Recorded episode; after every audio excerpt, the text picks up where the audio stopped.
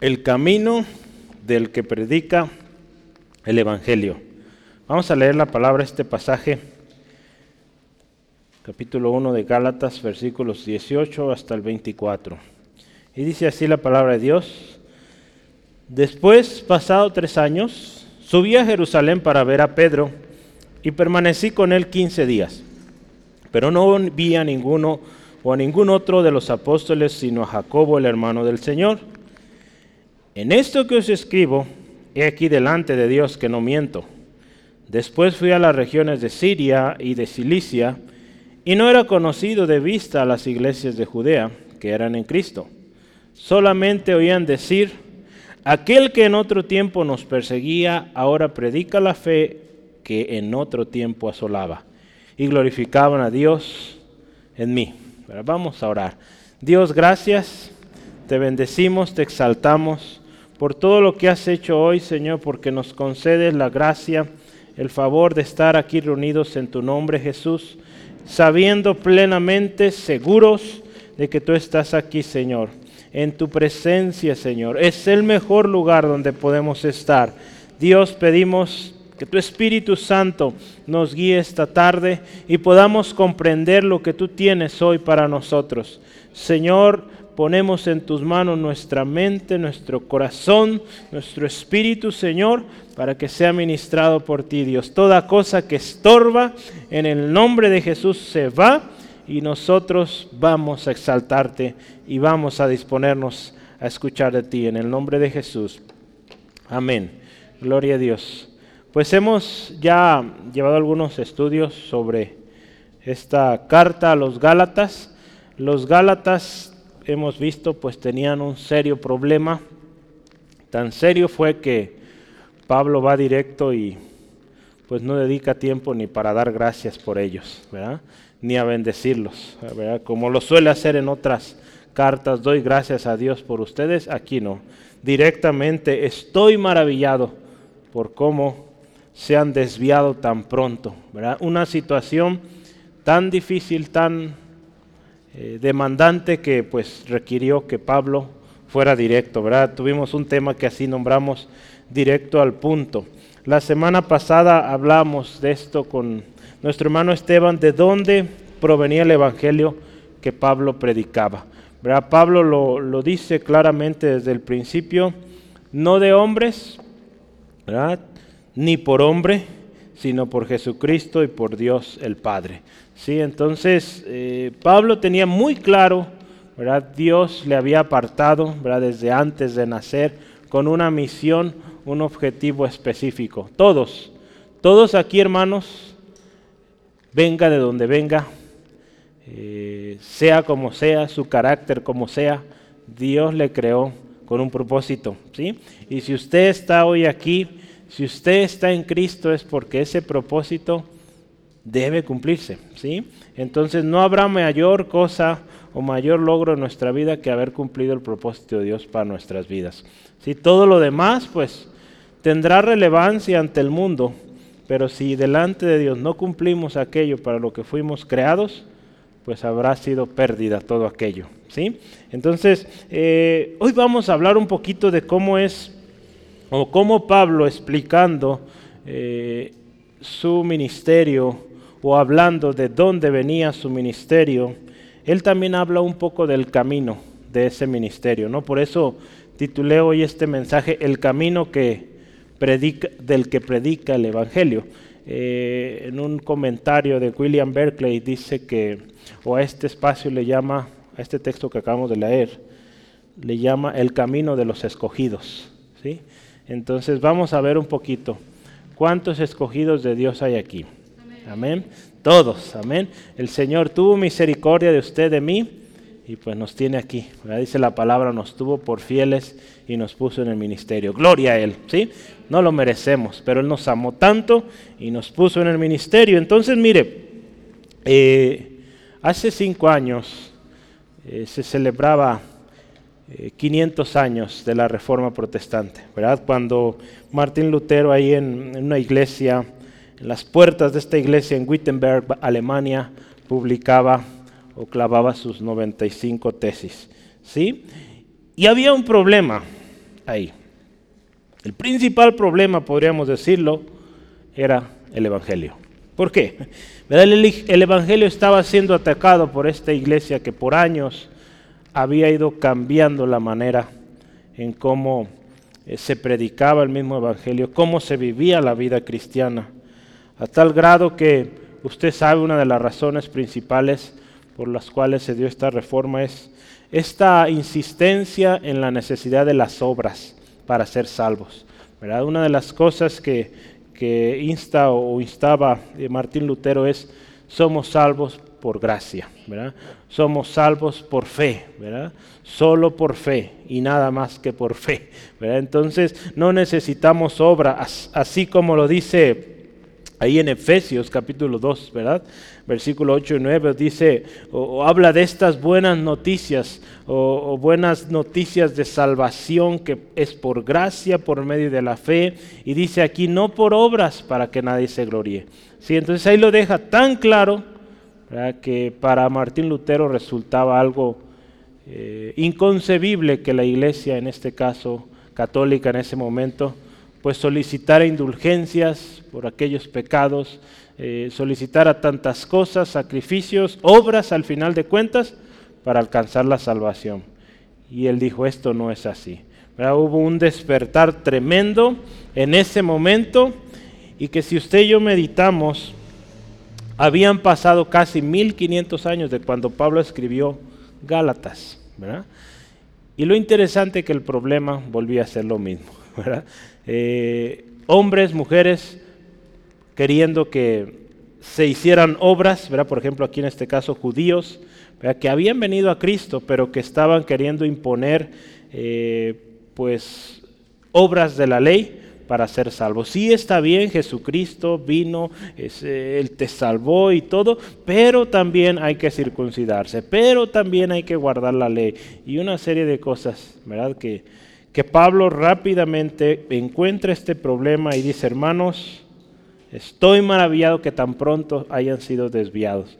Hablamos hace unas semanas que muchas veces creemos, podríamos decirlo ciegamente, en aquellas personas que consideramos de alta estima, ¿verdad? Eh, personas que por años quizá usted ha escuchado y que dice, pues nunca me ha defraudado y pues cualquier cosa que diga yo lo creo. Hermanos, cuando se trata de la palabra de Dios, hay que cuidarnos. Ahí hay que verificar, ahí tenemos que ser como esta iglesia de Berea, ¿verdad? que iba rápidamente a las escrituras y revisaba lo que eh, los apóstoles estaban hablando y validaban que efectivamente era palabra de Dios. ¿sí? Entonces yo le animo por eso, traiga su Biblia, ¿verdad? traiga su Biblia, verifique lo que se predica ¿verdad? para que pues no sea engañado. Entonces, eh, esto es súper importante y acá con los Gálatas pues sucedió esto. Quizá esas personas hablaban muy bonito, pero estaban imponiendo algo que no era el Evangelio. Era, dice Pablo ahí, otro Evangelio. ¿sí? El problema era similar, que 1500 años después volvió a surgir y al parecer a mucha mayor escala, ¿verdad? Porque imagínense, en los tiempos de Pablo, pues ya había caminos, ya había cartas, pero no como en los tiempos de Lutero. En los tiempos de Lutero ya había imprenta, entonces ya era más rápido publicar cualquier escrito, cualquier situación. En cuanto a camino se refiere, pues había muchos más caminos, las noticias corrían más rápido. Imagínense entonces el problema en tiempos de Lutero, pues probablemente y muy seguramente era mucho mayor. ¿sí? Entonces, eh, sobre esta carta a los Gálatas, eh, el hermano R. Sproul decía esto, mira, lo voy a leer, cómo él describe esta carta. Los Gálatas habían cambiado el Evangelio por otra cosa. Habían cambiado el Evangelio por otro Evangelio, uno que no es verdaderamente otro Evangelio, en realidad no era otro Evangelio, era una serie de reglas, reglamentos, eh, cosas impuestas por los hombres que para nada traían salvación. Entonces el apóstol dijo, si alguno predica algún otro evangelio, ¿se acuerda que dijo? Aunque sea un ángel o nosotros mismos, dice, sea maldito, sea anatema, o venga la maldición de Dios sobre él, ella. ¿Sí? Al mismo tiempo que, que Pablo, perdón, tuvo que pelear con esto, con esta idea de un evangelio distinta, también tuvo que pelear con otra cosa, con su propia o el asunto de su autoridad, de sus propias credenciales. Los Gálatas habían también en su error rechazado a Pablo también. E, en otras palabras, imagínense que esto decían, ¿quién es Pablo para que nos enseñe el Evangelio? Nosotros sabemos mejor que Pablo. Pablo ahí había elaborado el punto de sus credenciales, la semana pasada lo hablábamos, eh, y cómo él fue llamado por Cristo directamente en el camino a Damasco. Y también habla sobre cómo él recibió el Evangelio, ¿verdad? No de hombres. Y, una cosa que Pablo lo dice aquí, ¿no? Su intención no era complacer a los hombres. ¿Sí? Dice aquí, porque si agrado a los hombres, entonces no puedo ser llamado siervo de Dios o siervo de Cristo. ¿Dónde dice eso? A ver, búsquelo. En Gálatas capítulo 1. Si agrado a los hombres, entonces no puedo ser un siervo de Cristo. Versículo 10, ¿verdad? ¿Qué dice ahí en el versículo 10? Pues busco ahora el favor de los hombres o el de Dios. ¿O trato de agradar a los hombres? Pues si todavía agradara a los hombres, no sería siervo de Cristo. Alguien que vive de la adulación, buscando agradar a los hombres, no puede considerarse siervo de Cristo. Porque a quien debemos agradar es al Señor. ¿sí? Entonces, si queremos, claro, cumplir el propósito de Dios para nuestras vidas. Entonces, fíjese, sin lugar a duda, hoy usted y yo también vivimos tiempos eh, decisivos. Eh, porque también, al igual que en esos tiempos, tenemos esta parte tenemos por un lado doctrinas legalistas, como también otras libertinas o de mucho libertinaje. ¿Sí? Estos extremos se predican y se proclaman como verdad. ¿sí? Que para ser salvo tienes que hacer esto, esto, esto y aquello. Ese es un extremo. Obras. Sí, tienes que creer, pero también tienes que hacer. Y por otro extremo tenemos pues una vez tú dices, soy salvo, soy salvo para siempre y no importa lo que hagas, ya está seguro tu destino. Son, extremos para que debemos evitar y pedir a Dios que nos dé entendimiento, pedir su Espíritu Santo. Dios nos llama hoy, y ayer lo veíamos también con los hermanos en el curso de discipulado, a que entendamos bien qué es la salvación. ¿Qué es eso grande, tan grandísimo que hizo Jesucristo en la cruz? Y que estemos seguros, como Lucas escribió a, a Teófilo, ¿no? para que conozcas bien las verdades en las cuales has sido instruido. Necesitamos conocer bien, creerlo, vivirlo. Y más importante que usted y yo, pues conozcamos quién nos salvó, quién nos llamó y quién también ahora nos manda o nos envía a proclamar estas buenas noticias, ¿verdad? Pablo sabía bien esto. Él creía en el Señor, en que Él le había llamado, era Jesucristo mismo, y en Él puso su confianza y nada le movía, aún a pesar de que mucha oposición y que le podrían decir es que tú no eres de los doce, tú no andabas con Jesús. Pues Él tenía muy claro, sí, yo no estuve en ese tiempo, pero el mismo Señor Jesucristo me revaló el Evangelio, y me dio una misión, ir a predicar a los gentiles. ¿sí? Entonces, eh, a través de esto vamos a meditar, ¿verdad? Que usted y yo tenemos una salvación tan grande, debemos creerla y vivirla. Más importante, tenemos a alguien, Jesucristo, quien nos salvó, nos llamó y nos envía a proclamar este Evangelio. ¿sí? Entonces no olvidemos que Cristo Jesús viene pronto y nos va a pedir cuenta de aquello que depositó en nuestras manos. Por eso el ejemplo de Pablo en cómo se dirige a estas iglesias en Galacia nos enseña mucho de cómo debemos cuidar, de conocer bien y también de enseñar bien. ¿sí? Entonces yo quiero que empecemos, vamos a meditar un poquito de los lugares donde aquí se menciona que Pablo estuvo. Entonces número uno, anote ahí, Pablo en Jerusalén. Vamos a ver esto primero. Número uno, Pablo en Jerusalén. Ahí vamos a ver los versículos 18 al 20. Pablo habla ahí y explica que después de su conversión, en camino a Damasco, ya se acuerda ahí, la historia está completa en Hechos 9, Pablo inmediatamente después de que recibe esta manifestación del Señor, él dice ahí que rápidamente, o no, perdón, no acudió inmediatamente más bien a Jerusalén. ¿A dónde fue, verdad? Ve ahí en el versículo 17, ¿a dónde fue? Arabia, ¿verdad? En el versículo 17 que fue a Arabia. Dice, cuando él recibió esta revelación, dice, ni subí a Jerusalén a los que eran los apóstoles antes que yo, sino dice que fui a Arabia. Esto vamos a empezar ahí.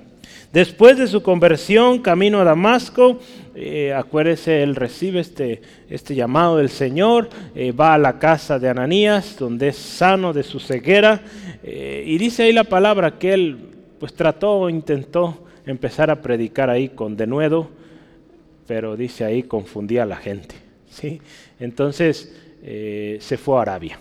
¿sí? Se fue a Arabia. No fue a Jerusalén, al contrario, fue a Arabia. Y dice ahí, la palabra dice que en, el texto que estamos viendo hoy, 18, dice, después, pasados tres años, subí a Jerusalén. ¿sí? Entonces, pasaron tres años entre que Pablo está en Arabia y en Damasco, para que Él por fin venga a Jerusalén. Sí, ¿verdad? Estamos hablando Pablo en Jerusalén. Pero entonces dice ahí, ahí empezamos. Después, pasados tres años, subí a Jerusalén para ver a Pedro. ¿Sí? Entonces pasaron tres años y en esos tres años fue cuando Pablo recibió la revelación del Evangelio, no de hombre, acuérdese, sino de Jesucristo mismo. Y si, si usted me apoya, eh, ve ahí en los versículos 12 de nuestro texto en Gálatas 1, dice, pues yo ni lo recibí ni lo aprendí de hombre alguno, sino por revelación de Jesucristo. Lo que él anunciaba, lo que él predicaba, no de hombre, no de, eh, no de instituciones, sino de Jesucristo mismo. Ahí también en el versículo 15 y al 17 dice esto, pero cuando agradó a Dios, que me apartó desde el vientre de mi madre, ¿verdad? esto veíamos la semana pasada, y me llamó por su gracia, dice ahí, revelar a su Hijo en mí, para que yo le predicase entre los gentiles, no consulte enseguida con carne ni sangre, y sangre, perdón, ni subí a Jerusalén a los que eran apóstoles antes que yo, ¿sí? Entonces había un propósito para Pablo, Dios tenía este plan, y pues allá en quizá en lo secreto, Él le reveló el Evangelio. Esas buenas nuevas que Él iba a predicar. Después de estos tres años, dice ahí la Biblia, Pablo fue a Jerusalén. Y, esta ida a Jerusalén yo quiero que sí las leamos. Vamos ahí a Hechos, capítulo 9. Vamos a estar yendo y viniendo a Hechos. Hechos, capítulo 9. versículos 26 al 30. Vamos a leer, dice así la palabra de Dios. Después de tres años, vamos a leer esto. Cuando llegó a Jerusalén, trataba de juntarse con los discípulos. ¿sí? Después de esos tres años que ya vemos hace rato. Pero todos, fíjese, le tenían miedo, no creyendo que fuese discípulo. Entonces, un buen amigo, Bernabé, tomándolo lo trató o lo trajo, perdón, a los apóstoles y les contó cómo Saulo había visto en el camino al Señor, el cual le había hablado y cómo en Damasco había hablado valerosamente en el nombre de Jesús. Y estaba con ellos en Jerusalén y entraba y salía. Y hablaba denodadamente en el nombre del Señor y disputaba con los griegos, pero estos procuraban matarle. Cuando supieron esto los hermanos, Escuche, le llevaron hasta Cesarea y lo enviaron a Tarso. Entonces vamos a detenernos ahí. Entonces fue llevado, eh, bueno, él vino a Jerusalén, intentó acercarse, le tenían miedo. Eh, si usted y yo vemos en este episodio, Pablo en Jerusalén no fue muy bien visto. Sin embargo, gracias a Dios, ahí estaba un Bernabé, un buen amigo, amigo de consolación, que lo tomó y, pues se encargó de presentarlo a los apóstoles, ¿verdad? Qué hermoso y especial es contar con gente así, ¿verdad? Que nos, presenta, que nos dice, mira, aquí te presento a mi amigo, mi amiga, y, y hacen sentir bien, ¿no? Entonces Pablo hace mención aquí en la historia, si volvemos a Gálatas, que estuvo ahí, visitó a Pedro, ¿sí? Visitó a Pedro, estuvo con Pedro y dice, permanecí con él 15 días, ¿sí? 15 días, dos semanas aproximadamente. Entonces podemos, ¿qué podemos inferir de esto? Fue a Pedro.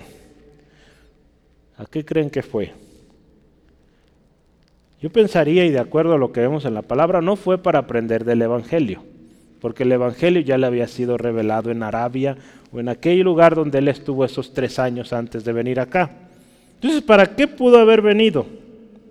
Él ya había recibido, había entendido su llamado, el Evangelio. De hecho, dice, para este punto de la historia, él ya lo estaba predicando, el Evangelio. Entonces, ¿para qué vino? ¿Para qué vino y estuvo 15 días con Pedro? Estamos hablando Pedro, perdón, Pablo en Jerusalén. Le voy a leer lo que dice un comentario. Ciertamente sus 15 días no fueron invertidos para hablar del clima. No fue para hablar del clima. Ellos discutirían, muy probable, sin lugar a duda, cosas que se referían a ese compromiso que tenían con Cristo. Y es altamente probable que en estas discusiones incluyera el hablar de, la vida de Cristo aquí en la tierra, ¿verdad? dado que Pedro vivió cercano a Cristo, estuvo con Cristo, fue enseñado por Cristo mismo, muy probable es que Pablo platicó con Pedro, a ver, platícame, ¿cómo fue la experiencia de andar con Jesús aquí en la tierra? Platícame un poco más. Es probable que eso le haya eh, o hayan aprovechado este tiempo. No tanto para que le explicara que Jesús es el Mesías, que Jesús vino a salvar, eso ya lo tenía claro Pablo, por eso estaba ahí. Entonces eso ya le había sido revelado. Esto lo dice Richard N. N no sé cuál será su segundo nombre, pero es Longenecker su apellido. Y otro comentario dice, el punto que Pablo hace cuando redacta esta historia o esta parte de historia, es que él no aprendió ni recibió su llamado de Pedro, ni de Andrés, ni de Santiago, ni de Juan. Él aprendió el Evangelio, porque lo dice en el versículo 1 claramente. Aprendió, recibió el Evangelio, recibió un llamado de Dios directamente por revelación de Cristo, no de ningún hombre. ¿sí?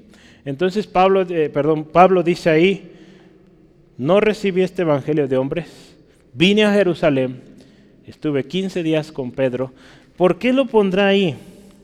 De alguna manera, parte de sus opositores decían, tú no eres de los doce, tú no tienes eh, de alguna manera respaldo de la gente o de los apóstoles en Jerusalén.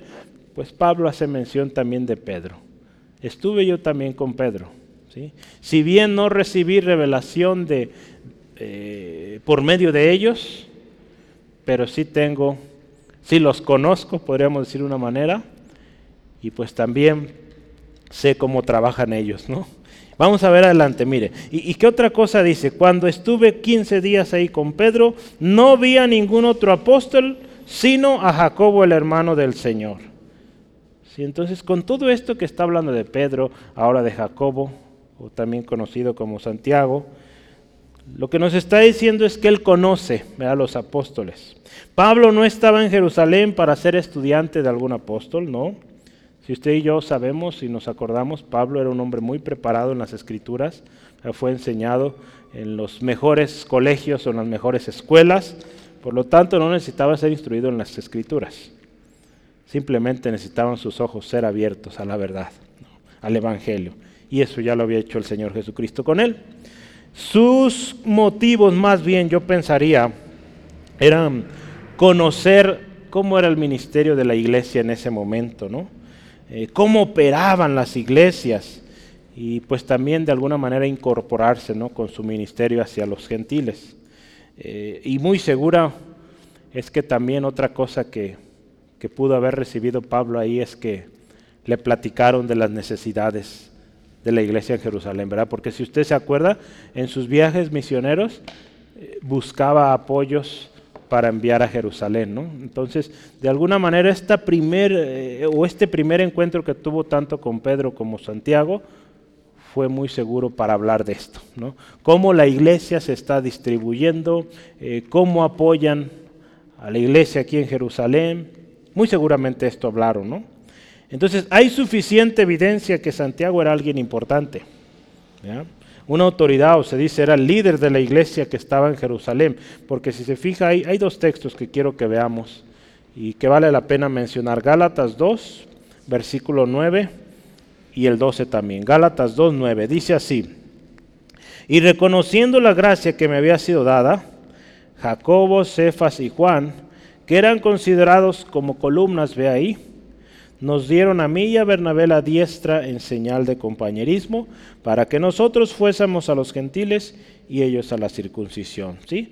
Entonces, una de las razones importantes por qué Pablo está en Jerusalén es porque necesita eh, de alguna manera ese apoyo o de alguna manera esa confirmación. Él ya sabía claramente cuál era su llamado, pero al ir ahí a Jerusalén, pues él platica con Pedro, con Santiago, pero dice ahí columnas de la iglesia en ese momento, y pues dice, ¿cómo dice ahí? Les pusieron o les dieron a él y a Bernabé la diestra en señal de compañerismo, ¿no?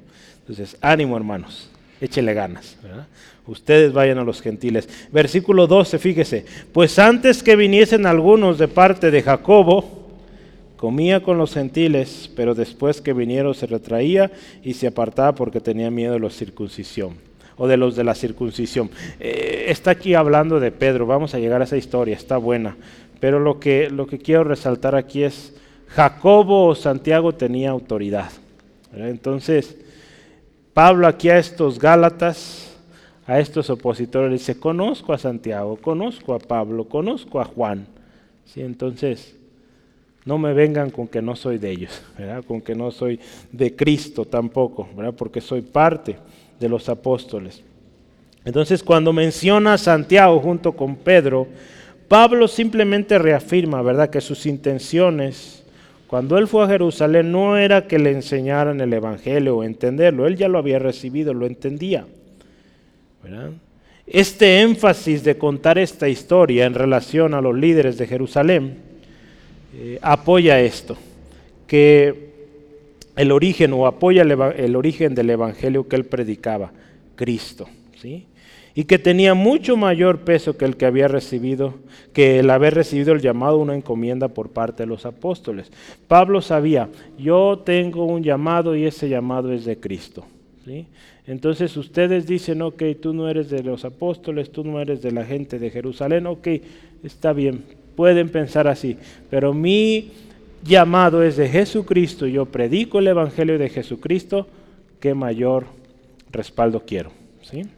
Que claro está, ahí dice él, también contaba con el apoyo y respaldo de la iglesia en Jerusalén. Entonces, Pablo ahí habla un poquito de historia, y esto es el camino ahí en Jerusalén. Y lo último que dice en el versículo 20, eh, ve ahí en su Biblia, Gálatas 1.20, que dice, En esto que os escribo he aquí delante de Dios que no miento. Eh, otra versión, la nueva versión internacional, mi hermano Manuel dice ahí, en su Biblia, el versículo 20, Dios me es testigo de que en esto que les escribo no miento. ¿Sí? Así dice, ¿verdad? Entonces fíjese, Dios es testigo que no miento. ¿Por qué Pablo recurre a esta frase? Mire, vamos a hablar de esto. La Biblia nos dice que no juremos por la tierra, ni por el altar, ni, por ninguna otra cosa humana. ¿Sí es así? ¿Sí? Sino que el único juramento que es aceptable para Dios es el que se hace solamente pues, por su poder y su gracia, por su presencia. Solo Dios, escuche esto, puede juzgar en última instancia la veracidad de un juramento. Entonces Pablo en otras palabras está diciendo esto. Te estoy haciendo un voto para no mentir y ser objeto de la ira de Dios, quien hace cumplir tales votos. ¿sí? Entonces Pablo le dice, miren, yo lo que les estoy diciendo es verdad, Dios es testigo. ¿sí? Entonces ante eso, si Pablo está mintiendo, pues yo creo que no haya escrito el resto de cartas. ¿verdad? Se dice que esta es de las primeras, si no es que la primera carta que escribió. Entonces por eso podemos decir, si Pablo hubiera mentido en esto, pues se acababan las cartas de Pablo. Entonces, en su primera carta a los Corintios, Pablo también expresa algo que a mí me llamó mucho la atención cuando estaba estudiando esto y lo recordaba. Eh, ¿Se acuerda de ahí Gálatas, perdón, 1 Corintios 11, 23 al 24? Porque yo recibí del Señor. Está hablando de la institución de la cena del Señor. ¿sí? Entonces, hasta en eso, hermanos, yo recibí del Señor. En otras palabras, a mí no me enseñó Pedro, no me enseñó Juan.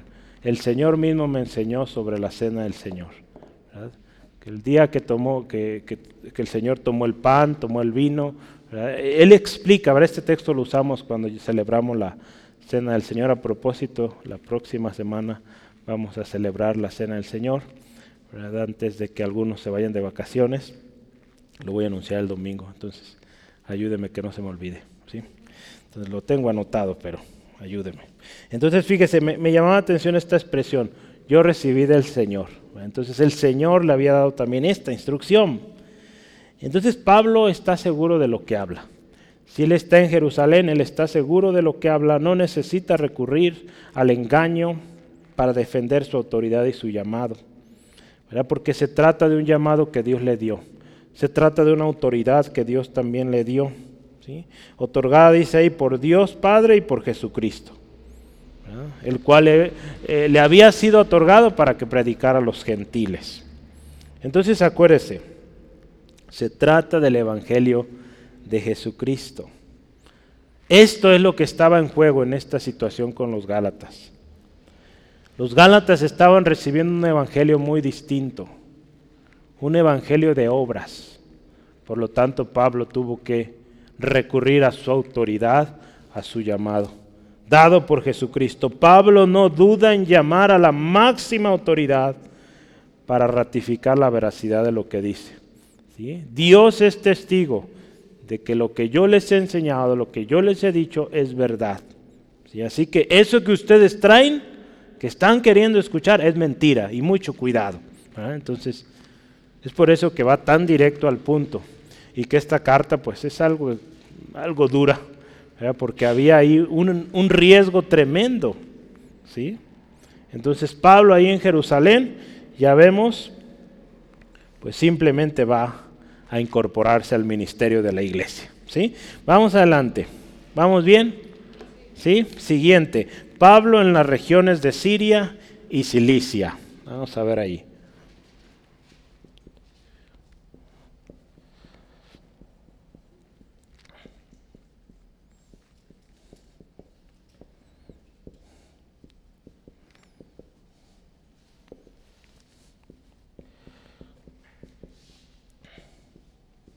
Vamos a ver ahí los versículos 21 al 22.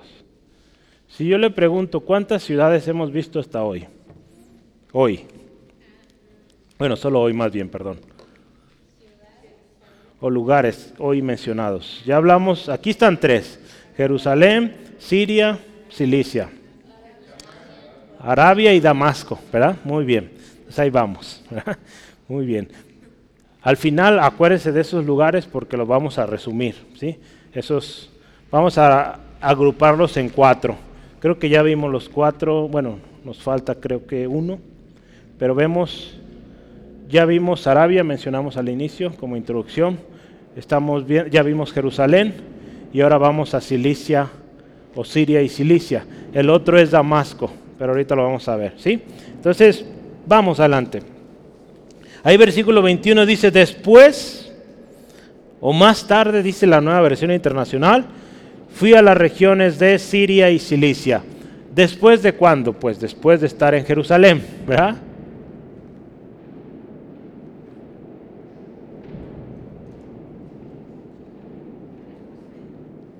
Hay muchos truenos, ¿verdad?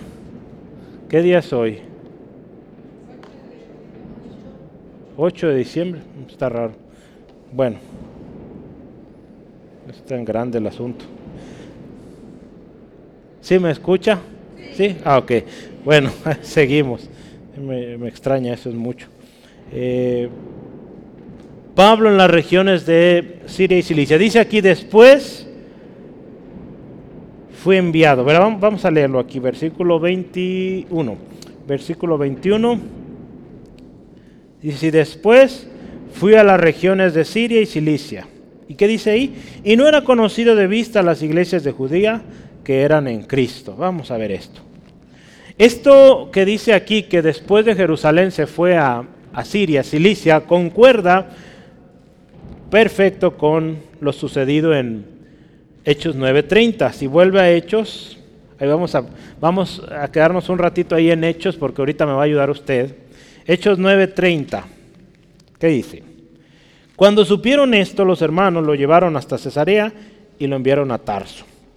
Eh, aquí está hablando cuando Pablo estaba en Jerusalén, empezó a predicar, dice ahí, hablando con los griegos, eh, discutiendo con ellos, y dice ahí, procuraban matarle, espera el versículo 29, ¿sí?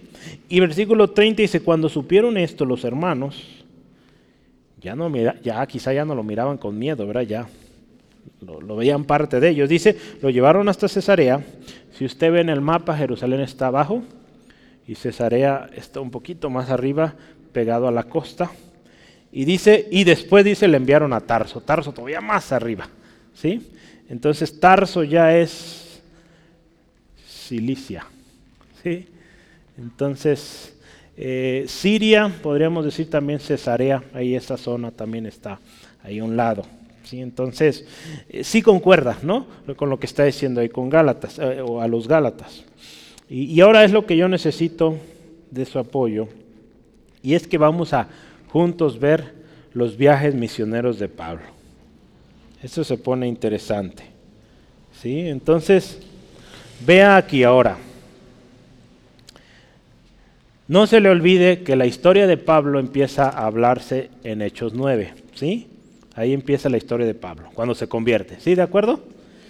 Ok, le voy a dar la primera pista. Vamos a empezar en Hechos capítulo 13. Hechos capítulo 13. Ahí empieza el primer viaje misionero, ¿verdad? Si su Biblia tiene notitas arriba, es muy probable que dice ahí, primer viaje de misionero de Pablo. ¿Sí? ¿Sí dice así? Ok, entonces me va a ayudar usted a buscar el segundo viaje misionero de Pablo. ¿Dónde está el segundo? ¿O dónde empieza? Vaya hacia adelante en su Biblia y va a encontrar dónde está. ¿En qué capítulo empieza el segundo viaje? En el ¿Qué versículo? Así es. En el capítulo 15, versículo 36, empieza el segundo viaje misionero. ¿Sí? Después de algunos días, Pablo dijo a Bernabé, volvamos a visitar a los hermanos en todas las ciudades en que hemos anunciado la palabra del Señor para ver cómo están. Ahí empieza el segundo viaje. ¿Sí? Entonces ya vio, el primer viaje empieza en el capítulo 13, el segundo viaje empieza en el 15, versículo 36. ¿Sí? ¿Sí está anotando? ¿Vamos bien? No, no lo deje de anotar porque lo va a ocupar ahorita. ¿Dónde empieza el tercer viaje? Siga adelante en su Biblia. ¿Dónde empieza el tercer viaje misionero de Pablo? En el capítulo 18, versículo, vamos a ponerle 22, está bien. en el 23 es donde se salen, ¿no? O, van. Dice, dice, vamos a leer 22 y 23 del 18, dice, habiendo arribado Cesarea, subiendo para saludar a la iglesia y luego descendió a Antioquía. ¿Se acuerdan que Antioquía era un punto clave? Y después de estar allí algún tiempo, ¿qué dice? Salió, recorriendo por orden la región de Galicia y de Frigia, confirmando a todos los discípulos. Entonces ya vio los tres viajes misioneros de Pablo, ¿verdad? ¿Dónde comenzaban? Ahora, viene la pregunta para usted. ¿Dónde se encuentra esta parte de la historia? La parte de la historia donde Pablo está en Siria y en Cilicia. ¿Dónde está eso? A ver, acuérdese. Pablo se acaba de convertir si pongo aquí, voy a poner la mano acá. Pablo se convierte, está en Damasco, se va a Arabia, vuelve a Arabia, perdón, vuelve a Damasco y después viene a Jerusalén, ¿sí? Donde conoce a Pedro, donde está con Santiago, con los apóstoles ahí, o con la iglesia en Jerusalén, y después dice, ¿se acuerda? Ya ahorita vimos, eh, hay problemas ahí en Jerusalén, entonces lo llevan a Cesarea y de Cesarea lo envían a Tarso, en Cilicia. Entonces, esta parte donde está,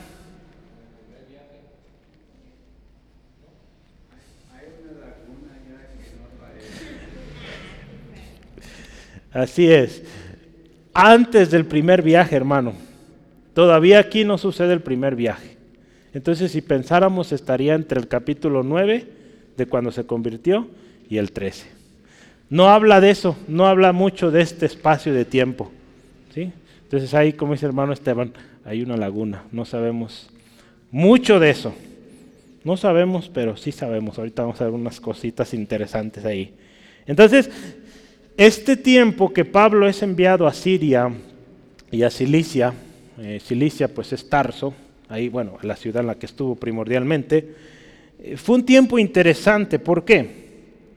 Eh, hay unos versículos clave que yo quiero que vea y que nos van a ayudar a entender que ahí se encuentra Pablo, entre el capítulo 9 y el 9.30 y el capítulo 12. Hechos 11, ayúdeme por favor, Hechos 11 por eso se va a dar cuenta que es antes del primer viaje.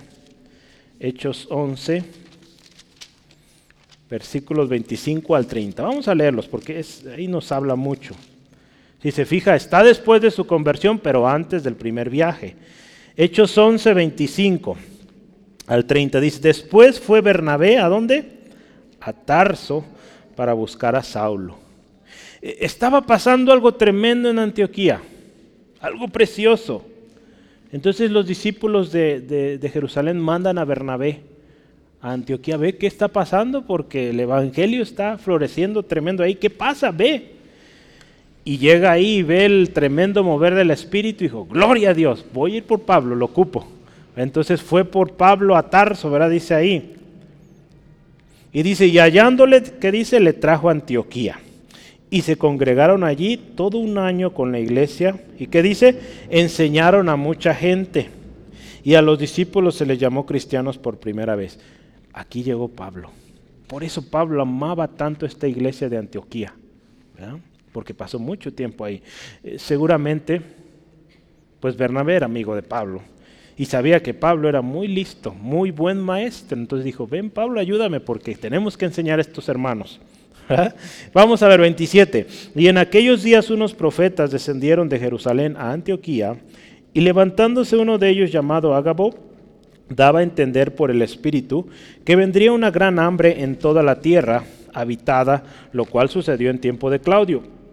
Entonces los discípulos, cada uno conforme a lo que tenía, determinaron enviar socorro a los hermanos que habitaban en Judea, lo cual en efecto hicieron enviándolo a los, enviándolo a los ancianos por mano de Bernabé y de Saulo.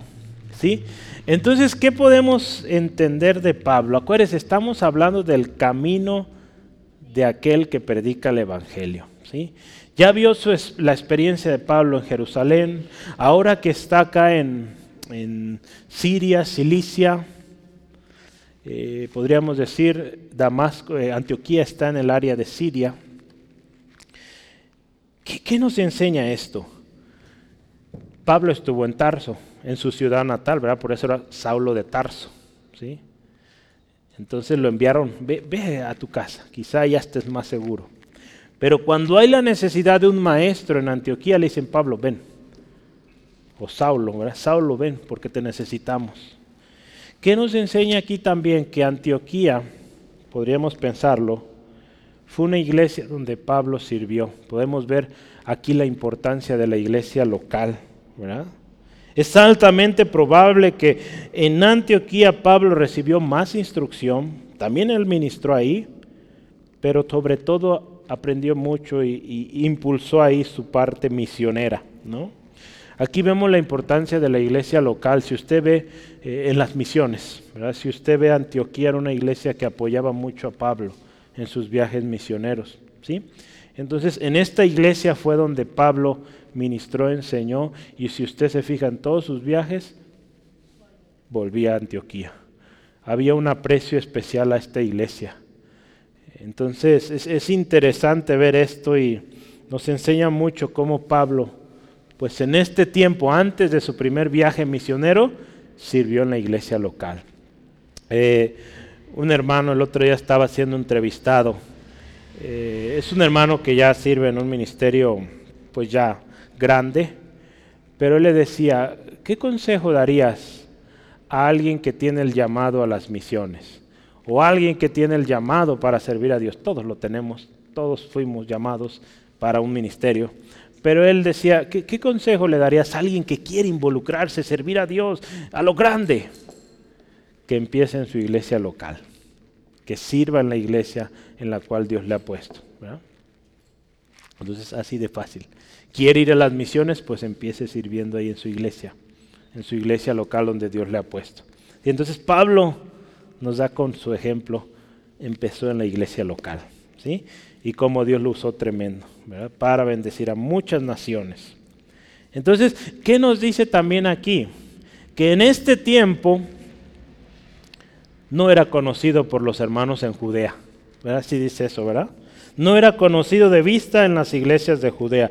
La nueva versión internacional dice así, pero en Judea las iglesias de Cristo no lo conocían personalmente. ¿Qué nos dice esto? Las iglesias en Judea, entre ellas la de Jerusalén, habían escuchado de Pablo y de lo que había hecho antes de conocer a Cristo, pero no le conocían. ¿Qué nos dice este texto? pues que Pablo no había recibido su instrucción en Judea, por lo tanto no lo conocían allá. Si preguntaban por, Pablo en Antioquía, pues todos lo conocían, era un siervo, un hermano que les enseñaba, era conocido, pero en Judea no era conocido. El ministerio de Pablo también nos enseña este texto, estaba enfocado a los gentiles, por lo tanto él no tenía mucho que hacer en Jerusalén. ¿Sí? pero sí se acordaba de Jerusalén, ¿verdad? Mandaba cartas, muy seguramente, o reportes, y también apoyaba financieramente. Otra cosa que nos enseña este texto de que no era conocido en Judea es que a Pablo no le importaba ser visto. Él sabía su llamado. Él sabía en qué debía estar enfocado. Pablo entendía esto y nosotros tenemos que entender, no debemos buscar el reconocimiento de la gente, hermanos. Ocupémonos y asegurémonos que Dios se agrada de nosotros. ¿eh? No busquemos agradar a los hombres, porque ahí es donde muchos, pues ha sido su ruina, ¿no? A Pablo no le importaba ser visto. El propósito de Pablo al hablar de su partida a Siria, Cilicia, y de ser desconocido por los, eh, las iglesias de Judea, es indudablemente mostrar que su obra durante el tiempo entre sus dos visitas a Jerusalén no fue en áreas tales como hubiera estado bajo la supervisión de los apóstoles de Jerusalén. Sí, si usted se fija, pues Pablo está trabajando en la iglesia local, sometido a la iglesia local y ahí, no más. Entonces vea, vea qué importante la iglesia local. Y, esta, este tiempo que él vivió ahí, Ahorita vamos a resumir, pero si usted se fija en Cilicia está Tarso.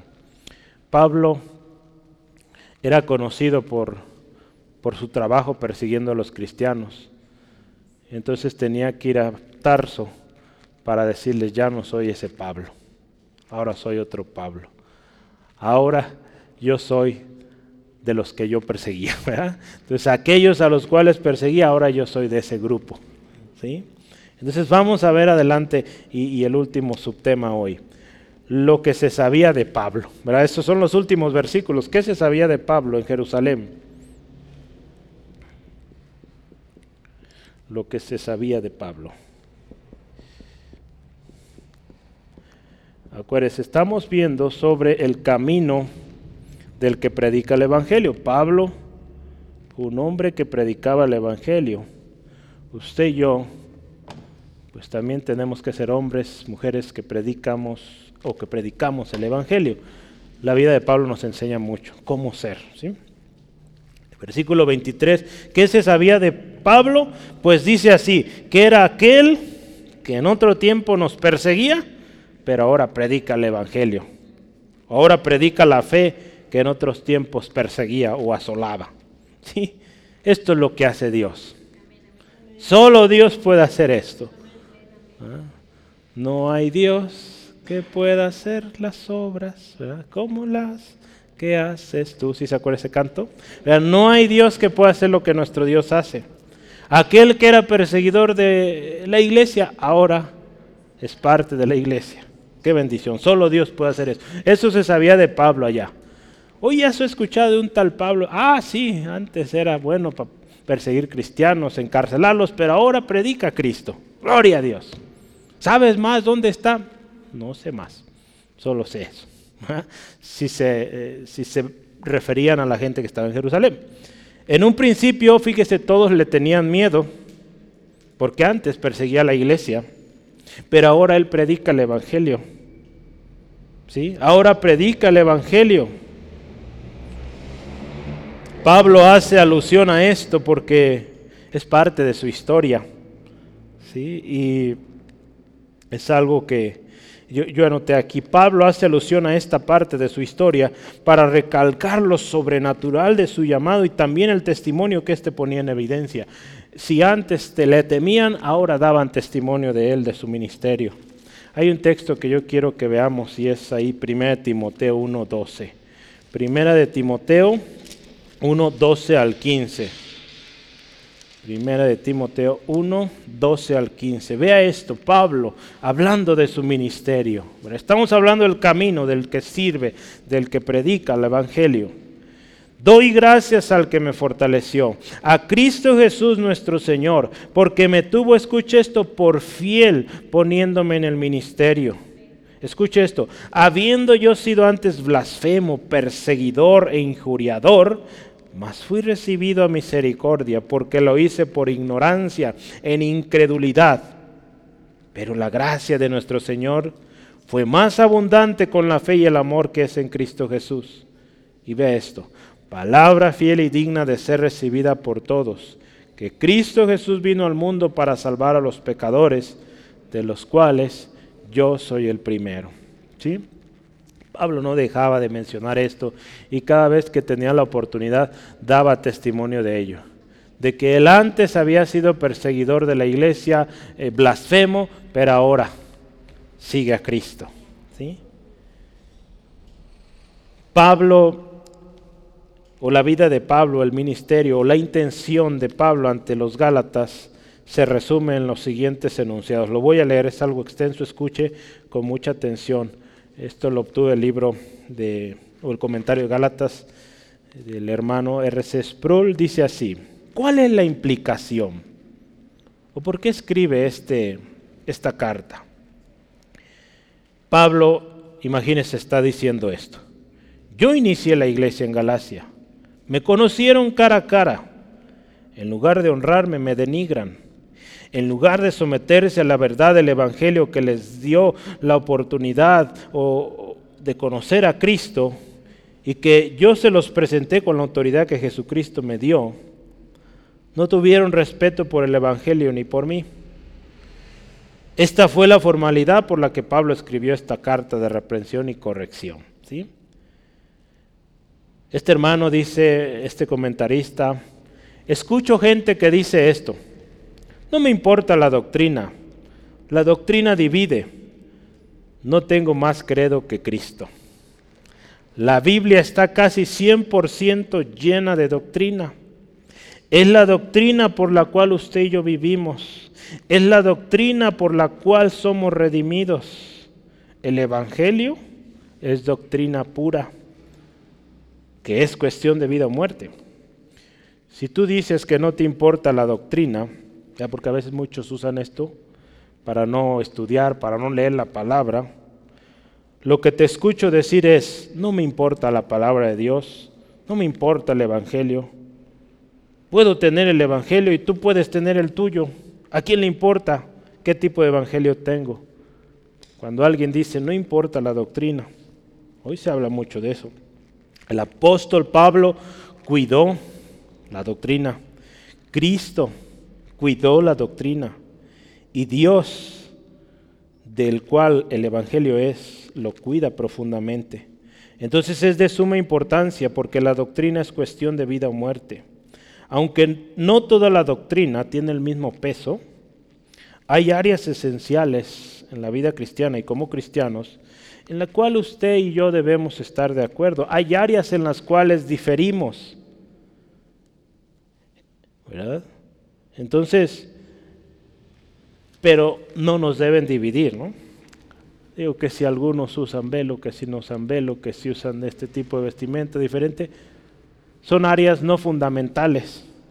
Pero cuando se trata del Evangelio, de lo central del Evangelio, porque aquí era lo que estaba pasando en los Gálatas, cuando se trata de que alguien está cambiando el Evangelio, porque el Evangelio, acuérdese, es salvación a todos los hombres por fe, por gracia de Dios, no por obras.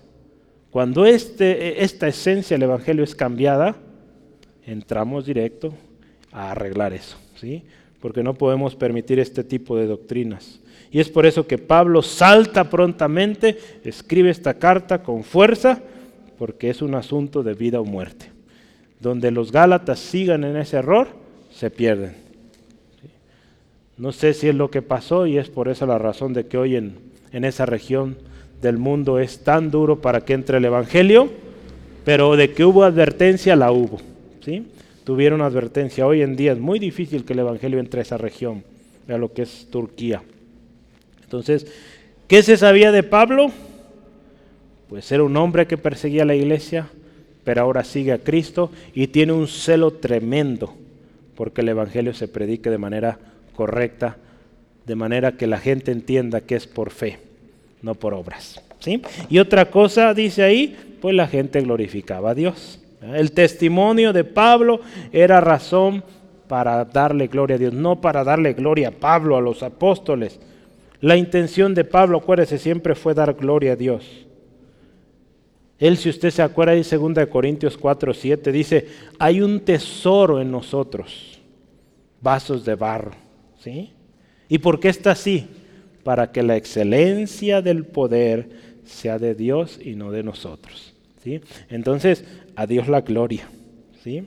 El descontento, aquí dice este comentarista, de los judaizantes con Pablo se contrasta aquí drásticamente o dramáticamente con la satisfacción de los cristianos de Judea. Si usted se fija, en Galacia, gente que está diciendo, no, Pablo no es de los discípulos, no es o no tiene autoridad. ¿Qué estaba pasando en Jerusalén? Glorificaban a Dios por este hermano que había venido a Cristo, ¿sí? Mientras los oponentes de Pablo denigraban la autoridad, su mensaje, los cristianos en Jerusalén alababan a Dios, ¿sí? Entonces, hermanos, así es el camino del que predica el evangelio. Va a haber gente que se opone, pero va a haber gente también que va a dar gloria a Dios. ¿Sí? Entonces, nunca gloria a usted, si se fija, gloria a Dios. Entonces, gloria al Señor porque así es. Porque si damos lugar que haya orgullo en nosotros o queremos recibir aceptación, gloria de los hombres, pues esa será nuestra ruina. Y no queremos eso. ¿sí? Queremos seguir sirviendo a Cristo. Voy a terminar y esta es la conclusión. ¿Se acuerda que le dije que se acordara de los lugares que visitamos? Pues ahorita lo voy a resumir en cuatro, en los cuatro lugares principales. Eh, esta conclusión se va a un comentario que leí en la tarde de William Berkeley. ¿sí? Él resume estos cuatro lugares ¿sí? y habla de cómo es el caminar de este hombre que predica, esta mujer que predica el Evangelio. Primero, vamos a hablar, Pablo en Arabia. Pablo fue a Arabia. ¿Sí? ¿Se acuerda que hablamos de Arabia? Pablo se fue lejos, de donde estaba ahí, él estaba en Damasco y él se retiró, se fue a Arabia. Es muy probable que la mayoría del tiempo, casi los tres años, pasó allá en Arabia. Pero podemos pensar en dos razones. ¿Por qué se fue a Arabia? Primero, porque él tenía que tener tiempo para pensar esa experiencia tan tremenda que recibió. Pero segunda cosa por la cual él fue a Arabia es porque él tenía que hablar con Dios. ¿verdad? Tenía que tener un encuentro con el Señor Jesucristo para después hablar con los hombres, ¿verdad? Porque si usted se fija, antes de irse a Arabia, él intentó predicar y no pudo. Él sabía que lo que él había visto era real. Y él empieza a predicar, pero no salió bien la cosa. Entonces él tenía que irse a Arabia para recibir del Señor la instrucción y poder ahora sí volver y presentar a Cristo, ¿no? Él tenía que estar seguro de sí mismo, de aquello que había experimentado. Por eso tuvo que ir a Arabia primeramente, ¿sí? Entonces, primero fue a Arabia. Segundo, pues regresó a Damasco. Regresó a Damasco. ¿Por qué regresó a Damasco? Esto fue algo muy valiente, ¿verdad? Porque se acuerda, antes de irse a Arabia, también lo estaban buscando. También lo estaban buscando. Entonces tuvo que regresar a Damasco para dar testimonio a aquel lugar donde él venía a perseguir cristianos. Ahora él venía a decirles, soy cristiano también. Venía a mostrarles que era un convertido. ¿sí? Estuvo a punto de, de que lo mataran y él dice, vuelvo para decirles, soy cristiano, sigo a Cristo y predico a Cristo. ¿sí? Entonces fue a Arabia para prepararse, regresa a Damasco para dar testimonio. Y número tres, ahora va a Jerusalén, ¿verdad? Lo que vimos hace rato. Y también, claro, pone su vida en peligro. Porque sus amigos de antes, quienes lo habían enviado a Damasco, a todas estas regiones donde él perseguía cristianos, pues ahora le iban a estar buscando para matarle. Y efectivamente esto pasó, porque él había renegado de ellos. ¿sí? Pero también vino a sus víctimas, a los que antes eran sus víctimas. Vino para decirle, ahora soy uno de ustedes, ahora soy su hermano también. Entonces, ante eso también Pablo venía a Jerusalén a enfrentar crítica, desprecio, desconfianza, al principio miedo de muchos. Entonces Pablo en Jerusalén tuvo el coraje de enfrentar su pasado, ¿sí? No solo sino con la ayuda del Señor. Y último, Pablo en Siria y Cilicia. Ahí estaba Tarso, donde Pablo creció, donde fue a la escuela, donde aprendió muchas cosas. Ahí estaban sus amigos de la juventud. Escogió un camino difícil. La gente ahí seguramente estaría muy enojada, decepcionada de Pablo. Pero él decidió ir ahí a dar testimonio. ¿sí? Entonces, hermanos, seguir a Cristo tiene un precio. Alguien dijo, Jesús no pide mucho, Él pide todo. ¿sí? El reino de los cielos, dice la palabra, sufre violencia y solo los valientes o los valientes lo arrebatan. Entonces, ¿qué estamos dispuestos a hacer por Cristo? Es seguro que va a haber oposición como la tuvo Pablo va a haber cuestionamientos, va a haber insultos, va a haber sufrimiento, muchas otras aflicciones. Sin embargo, hermanos, nunca olvidemos quién nos llamó. ¿Sí? Nos llamó Dios y no el hombre. Y cuando se trata del Evangelio, hermanos, vamos con todo. ¿sí? Es nuestra responsabilidad, primeramente, de compartirlo, predicarlo bien, de manera fiel. Y ante estos falsos evangelios, Usted y yo tenemos que estar primero prontos para alejarnos, pero también para cuidar, advertir y corregir a aquellos a los cuales pues Dios nos ha puesto en nuestras manos. ¿sí? Entonces, no podemos, ¿verdad? como muchos a veces tratan de advertir a todo el mundo, ¿verdad? hay canales de YouTube que a eso se dedican, bueno, pues su trabajo tienen, pero usted y yo tenemos responsabilidad somos parte de una iglesia local y hay que cuidar. Usted es líder de un ministerio, tiene una responsabilidad ahí. Ahí empiece. Si el Señor le llama a otro ministerio para eclesial o de apoyar a varias iglesias, pues gloria a Dios, pero empiece en su iglesia. Cuidando la doctrina, cuidando que el Evangelio se predique, se viva y se comparta de manera fiel. ¿Sí? ¿Qué le parece si oramos? Y damos gracias a Dios por esta palabra. Dios, gracias. Bendecimos tu nombre, porque Señor, tu palabra hoy es clara, precisa.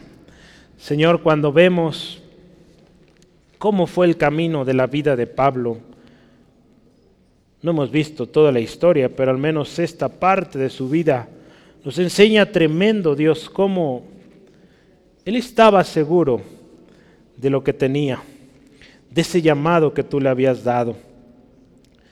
Hubo muchas luchas, hubo dolor, hubo golpes, hubo rechazos, hubo tanta oposición.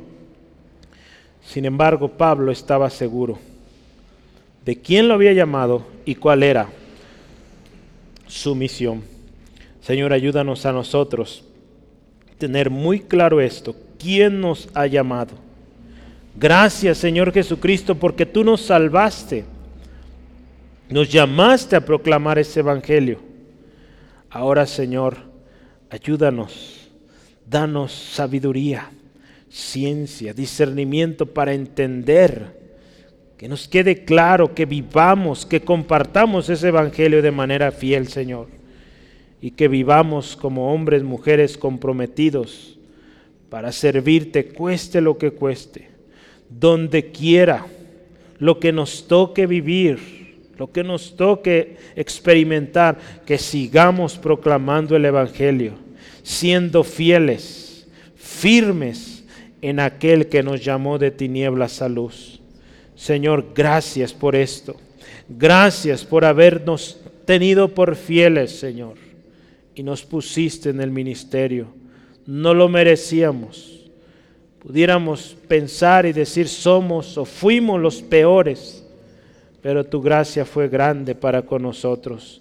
Gloria a ti, Señor.